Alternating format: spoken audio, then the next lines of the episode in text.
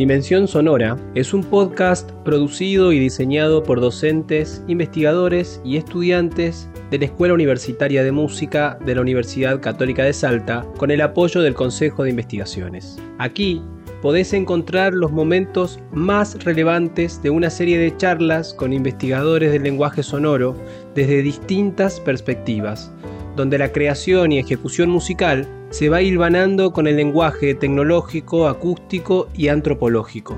Te invitamos a recorrer cada encuentro en este pequeño espacio de reflexión donde todas las perspectivas confluyen en nuevos horizontes creativos y sonoros.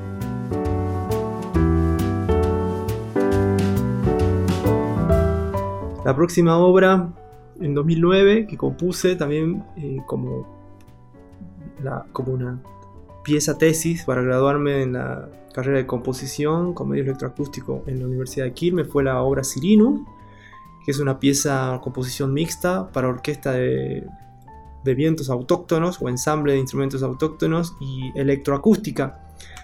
Comentarles que Sirinu es una deidad de la creación musical en el mundo andino.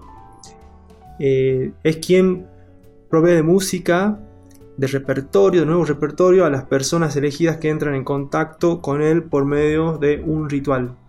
Eh, actualmente estos rituales en torno a la creación, a la, nueva generación de repertorio, eh, están, existen.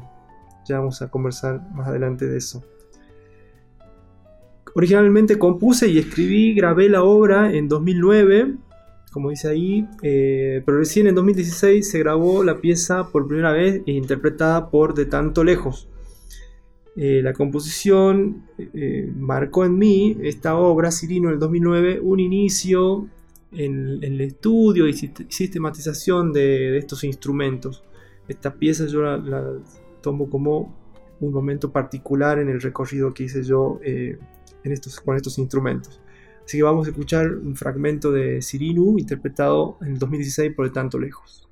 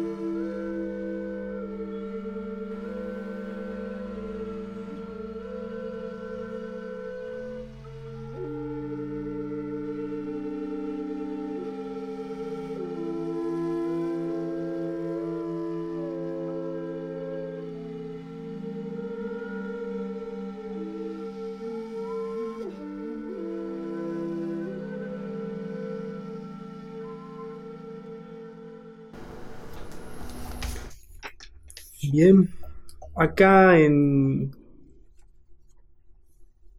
en la pieza eh, Sirinu quiero mostrarles algo eh, en torno a la notación. Esta fue, un esquema que pensé en un inicio. Eh, contemplando una disposición eh, clásica ¿no? del ensamble con el público al frente, un posible director al medio, los diferentes, las diferentes familias instrumentales, las percusiones atrás y los parlantes para electroacústica al fondo. Este fue el esquema que en 2009 diseñé. Y acá tenemos eh, la partitura de Cirino. Decirles que es una, notación eh, convencional, si se quiere, clásica, donde he pensado yo en aquel entonces en escribir algo que, que pueda ser tocado y leído por intérpretes que no sean especialistas en música andina, pero que puedan tocar estos instrumentos. Hay un gran dilema para componer para estos instrumentos que por general las personas que, que tocan estos instrumentos o que tienen conocimiento no manejan la electroescritura convencional y al revés. Las personas que leen, que hacen música experimental o criolla para estos instrumentos no manejan la música tradicional. O sea que es algo complejo y quiero destacar nuevamente el, el valor de haber trabajado con de tanto lejos personas que se adentraron en el estudio de la música andina y se aventuraron a eh, trabajar eh, desde la música más en línea con la experimentación. Sin embargo, cuando tanto lejos, tampoco manejamos eh, la lectoescritura en este sentido. Ya van a ir viendo de qué manera fuimos trabajando. Y si pueden ver, eh, están agrupados los, sistemas, las familias instrumentales, arcas e iras se llaman, así se denominan las mitades del siku, tres registros, arriba vemos, después las quenas, tres registros también, Tarcas abajo en tres registros y Moseños en sus cuatro registros. Abajo la electroacústica, erquenchos, eh, trompetas andinas, erque con lengüeta y cajas eh, chirleras o chapacas también, como les llamé. Las familias instrumentales siempre respetan un comportamiento en tropa o en familia, como se les llama. Fíjense que los sicus tienen un comportamiento, las quenas comportamiento melódico paralelo, si se quiere, desde lo rítmico a las tarcas y los moseños van realizando otras figuras. En un momento determinado entra la electroacústica con 3 minutos 30 segundos de duración. Pasamos a la próxima pieza Partirse, que en 2014 compuse. Es una obra mixta para ensamble de vientos tradicionales quechua aymara, cuerdas, percusión electroacústica y orador quechua. Fue una composición realizada por encargo del documentalista y realizador Diego Sachela y la artista plástica Sona Huger para la instalación de artes combinadas Tierra, Partirse. Eh, el alemán no lo manejo también, pero fue estrenada en Múnich, Alemania. Decirles que mm, es un proyecto artístico eh, Trata sobre la experiencia de mirar de Latinoamérica hacia Europa, cómo se vive, se siente ese desarraigo. Es un proyecto artístico que refleja, las realidades de migrantes eh, de América Latina a Alemania. Bueno, vamos a escuchar ahora un fragmento de la pieza, donde todos los instrumentos que están mencionados acá abajo eh, fueron eh, interpretados y grabados por mí. No hubo partitura ni, ni escrito para ninguna escritura para esta pieza. Escuchamos el audio.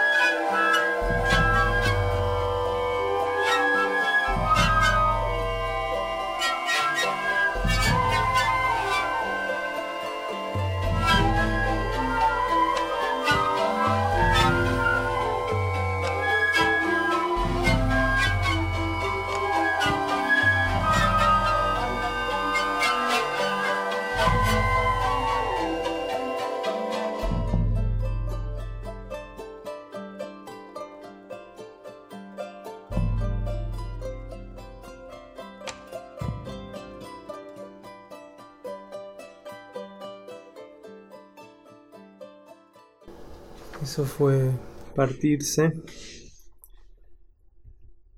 Acá vemos eh, unos esquemas. Esta fue una instalación de artes combinada que se materializó en un espacio de cuatro paredes sobre las que se proyectaban imágenes de entrevistas y obras plásticas de Sonia Ugen y se escucha la música compuesta. Esta música y otro cuarteto de cuerdas que compuso otro argentino se, se disparaba, se proyectaban las imágenes, se escuchaban los audios por estos espacios eh, en las esquinas de esta instalación. Así que me imagino que habrá sido una experiencia linda. Las sombras de las personas entre la pared y las imágenes se proyectaban en las paredes y se fundían con las pinturas y las entrevistas que se estaban proyectando en cuatro direcciones. Pasamos al 2015, Identidades, una producción audiovisual en la que compusimos la música y realizamos el diseño sonoro junto a Bernardo Francese, mi amigo, músico. Es una historia que narra la invasión española a la América prehispánica y la resistencia por parte de un pueblo, una sorprendente historia cargada de realidad, leyenda y ficción. Esta es una creación del guionista y escritor Luciano Saracino y del artista y dibujante Ariel Olivetti. Bueno, acá Vemos a Ich, que es el personaje principal, portando ahí un morral con diferentes máscaras. Ich significa máscara. Estas máscaras eh, le permiten al personaje eh, transformarse, eh, mutar en diferentes animales salvajes, bestias místicas, de ahí de la región de la Amazonía, de las tierras bajas, de Perú. Em, en este momento de la historia, Ich se encuentra con un chamán eh, luego de haber tomado, ingerido algunas plantas espirituosas, algunos hongos, y esto es lo que sucede. Así que has llegado. ¿A dónde? Aquí.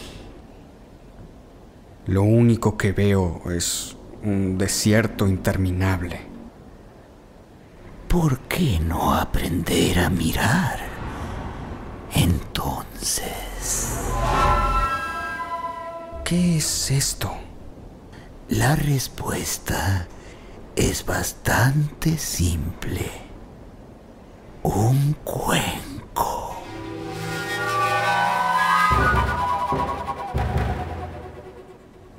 ¿Y para qué quiero yo un cuenco? para aprender a mirar naturalmente.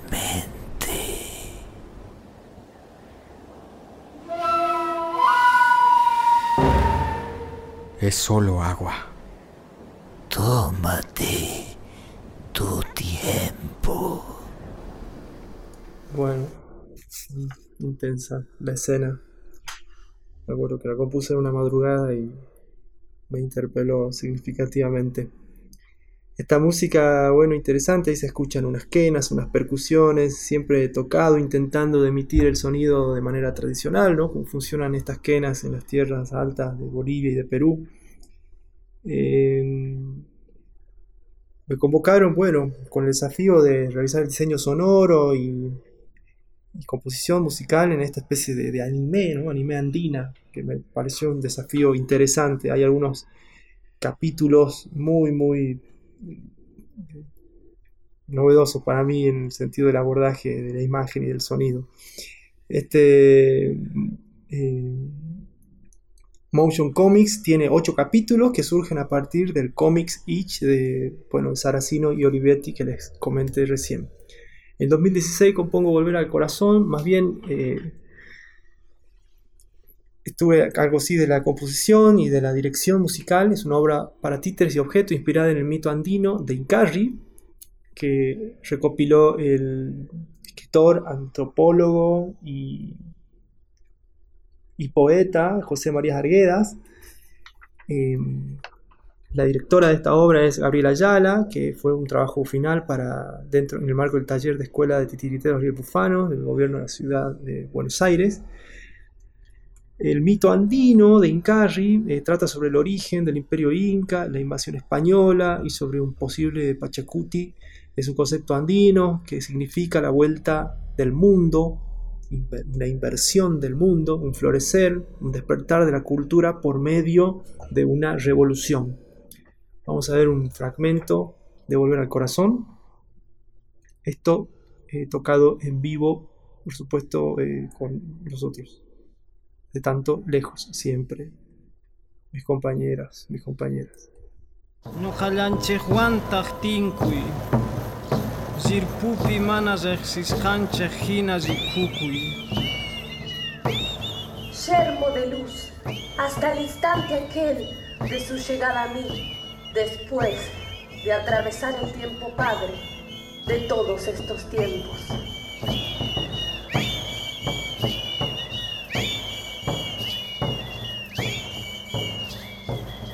El ser, uno mismo, volviendo a la luz. Desde las sombras.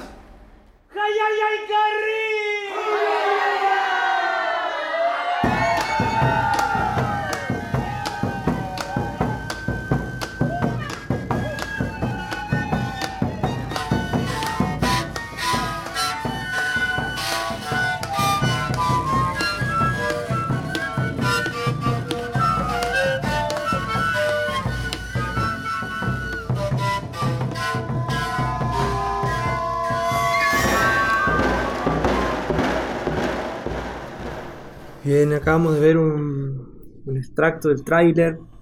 Fue una obra que se presentó dos veces, nada más.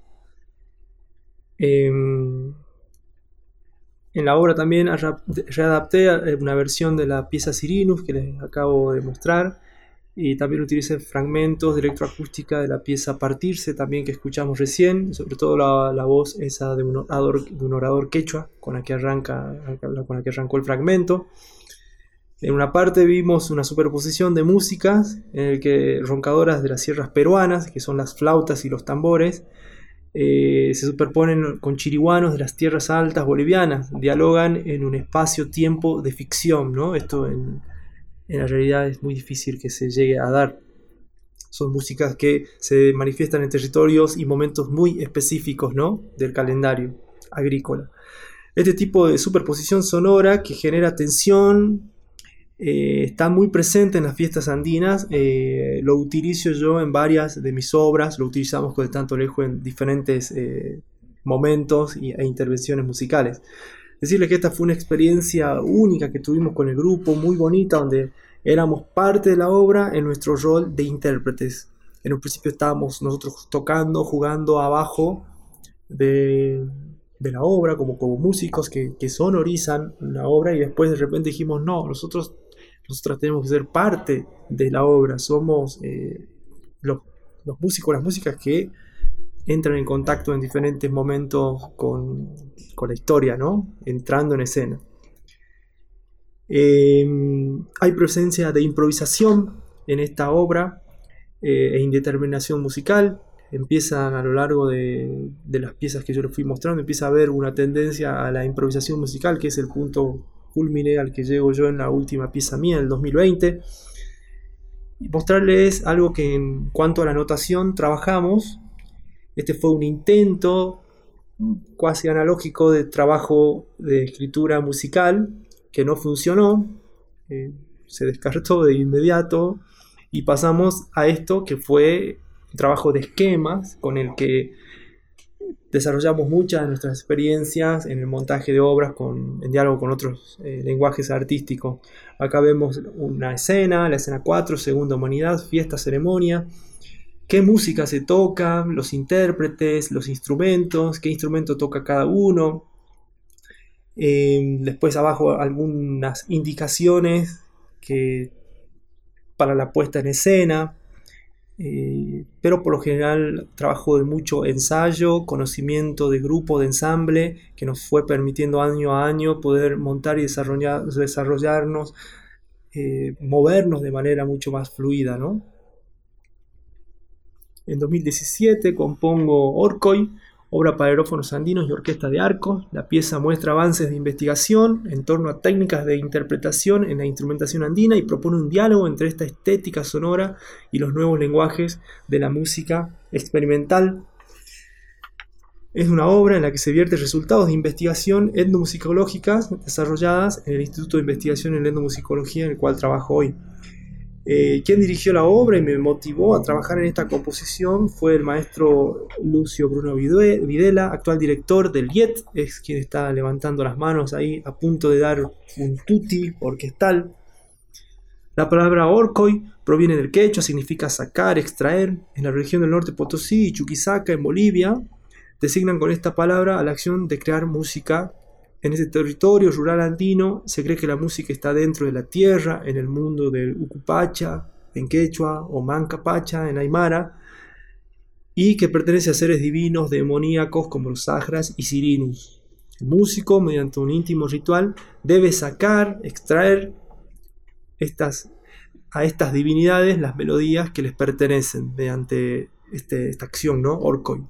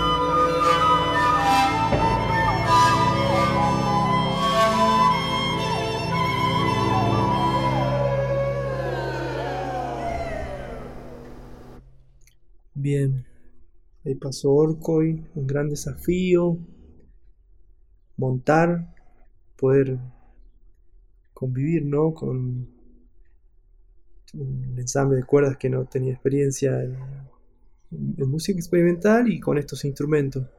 El desafío, ¿no? Ahí de, poder convivir esa tensión entre, entre Occidente y la América prehispánica de manera metafórica.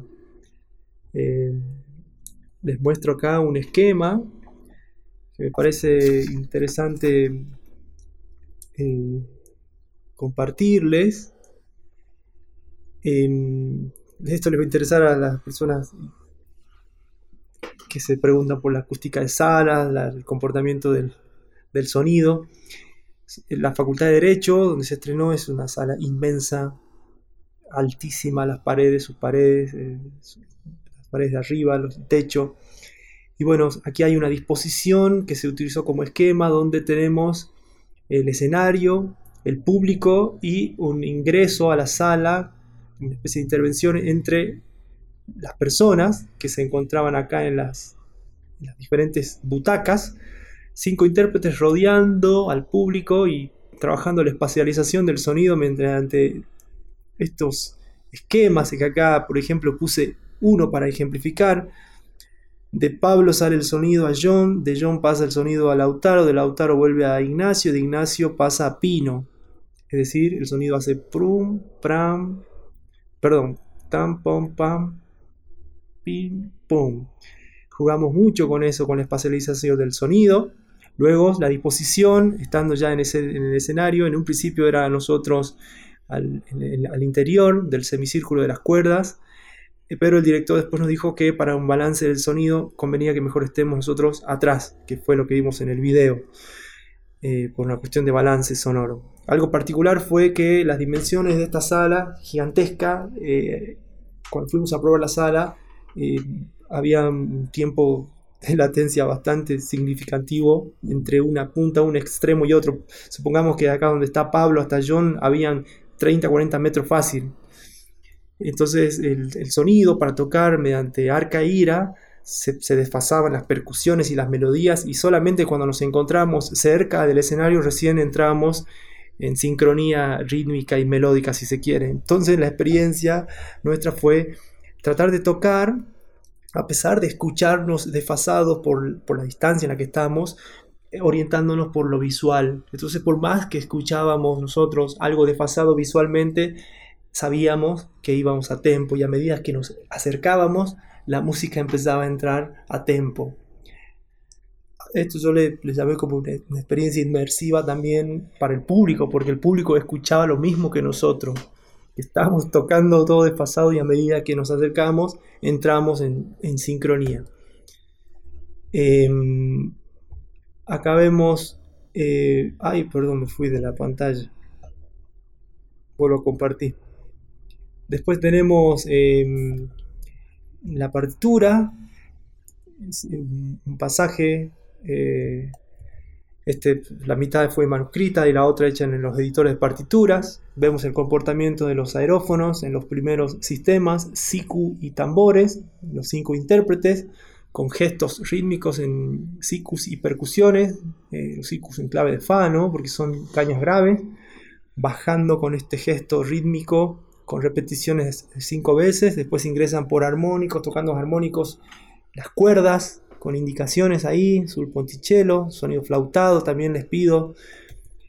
Esta es la versión ya digital de la misma obra, en otra sección, donde, bueno, es justamente el tutti con el que empezó el video, donde los, los vientos todos juntos hacen armónicos sobreagudos glissandos hacia arriba, hacia abajo, y las cuerdas entran tocando los, armónicos ahí en todo lo que pueden, sonidos de, multifonía. Bien, Guara Guara, en 2018, el montaje sonoro para la película Muda de 1930 del director eh, boliviano José María Velasco Maidana, narra la historia de amor y tragedia de la princesa inca Guara Guara y el capitán español Tristán de la Vega en tiempos de la invasión española a la América prehispánica. Eh, esta película con temática andina bueno, nos posibilitó explorar creativamente con instrumentos tradicionales andinos. Tiene un valor histórico importante, es el primer largometraje de ficción boliviano. Además, donde averiguamos, investigamos, es la única película muda que narra la invasión española. Hay un trabajo de carácter colectivo acá. Yo diseñé los esquemas sobre los que se estructuró la, forma de abordar esta, esta obra, esta película coordiné y dirigí la puesta sonora. Pero sobre esos esquemas, eh, de tanto lejos fue metiendo mano, creando y readaptando muchos de los abordajes. El montaje sonoro, como le llamo yo, eh, no una sonorización o musicalización o música original, implicó el montaje sonoro, trabajo de composición e interpretación en vivo del repertorio tradicional andinos, para vientos, cuerdas, percusiones y voces, pasajes de improvisación musical, nuevamente acá la improvisación musical, trabajo de electroacústica, implementación de procedimientos del cine moderno, como por ejemplo efectos de doblaje y sonidos Foley realizados en vivo. Para el cine mudo me pareció interesante ese desafío y jugar con estas herramientas. También hubo intervenciones de la película y el espacio físico, me refiero a tocando nosotros enfrente de la, de la película misma, proyectando nuestras sombras a la pantalla. Hay un momento donde se enfrentan españoles e incas y de manera simbólica nosotros con tropas instrumentales nos subimos, o mejor dicho, entramos en escena sobre la película y también nos topamos tocando con la música. Esta no va a ser la, escena que muestro ahora, sino esto es una fiesta que acá describe el intertítulo, el primer intertítulo de la película que se desarrolla en el Collasuyo.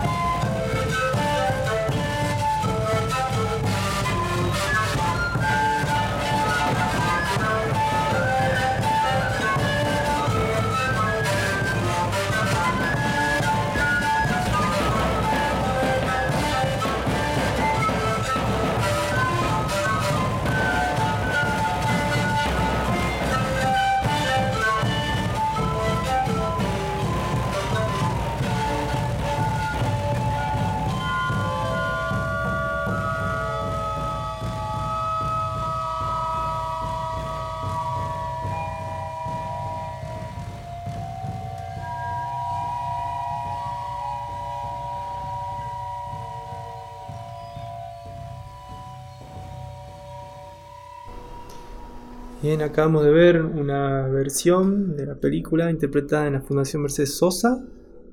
Eh, se escuchan ahí en San Telmo, ¿no? en Buenos Aires, la fundación.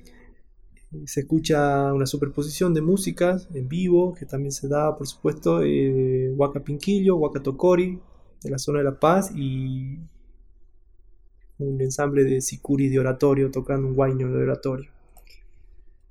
Este es un, uno de las páginas del extracto del, del esquema que hemos manejado. Están las escenas, la descripción de la escena, los minutos en que ingresa y sale cada escena, la música que se utiliza, abajo de la música quién está a cargo de la dirección o de la coordinación de los diferentes ensambles o músicas según la situación y algunas observaciones abajo que surgían para ir teniendo en cuenta, abajo los músicos con sus iniciales. Esta fue la manera de trabajar por lo general eh, con esquemas y mediante el ensayo prueba-error, ¿no? Con de tanto lejos.